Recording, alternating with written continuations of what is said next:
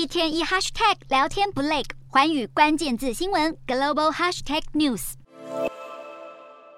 居民盼了好久才等来手上的一袋物资，斯里兰卡经济崩盘，通膨率高达七成，更是粮食、燃料双双短缺。男人每餐少吃，女人少吃几餐。联合国更警告，四分之一斯里兰卡人面临粮食不安全问题，已经演变成严重的人道危机。光是今年第三季，斯里兰卡经济就衰退近一成二，是二零二零年第二季以来表现最差。经济危机更导致医疗短缺，有机构指出，斯里兰卡有近三百万人继续接受非传染性疾病的治疗，一百万人则患有可预防的失明症状，还有一万名的癌症患者苦于药品和医疗设备不足，也就是说，超过四百万人深陷药物短缺的问题。斯国财政部长接受央视专访，透露对前景一片乐观。然而，中国资金在斯里兰卡大举投入国际机场和公路等重大的基础建设，却都哀酸是白象工程，烧钱却派不上用场，只徒留一屁股债。前总统也因为民众示威出逃国外，也让迎接二零二三年斯里兰卡注定走得跌跌撞撞。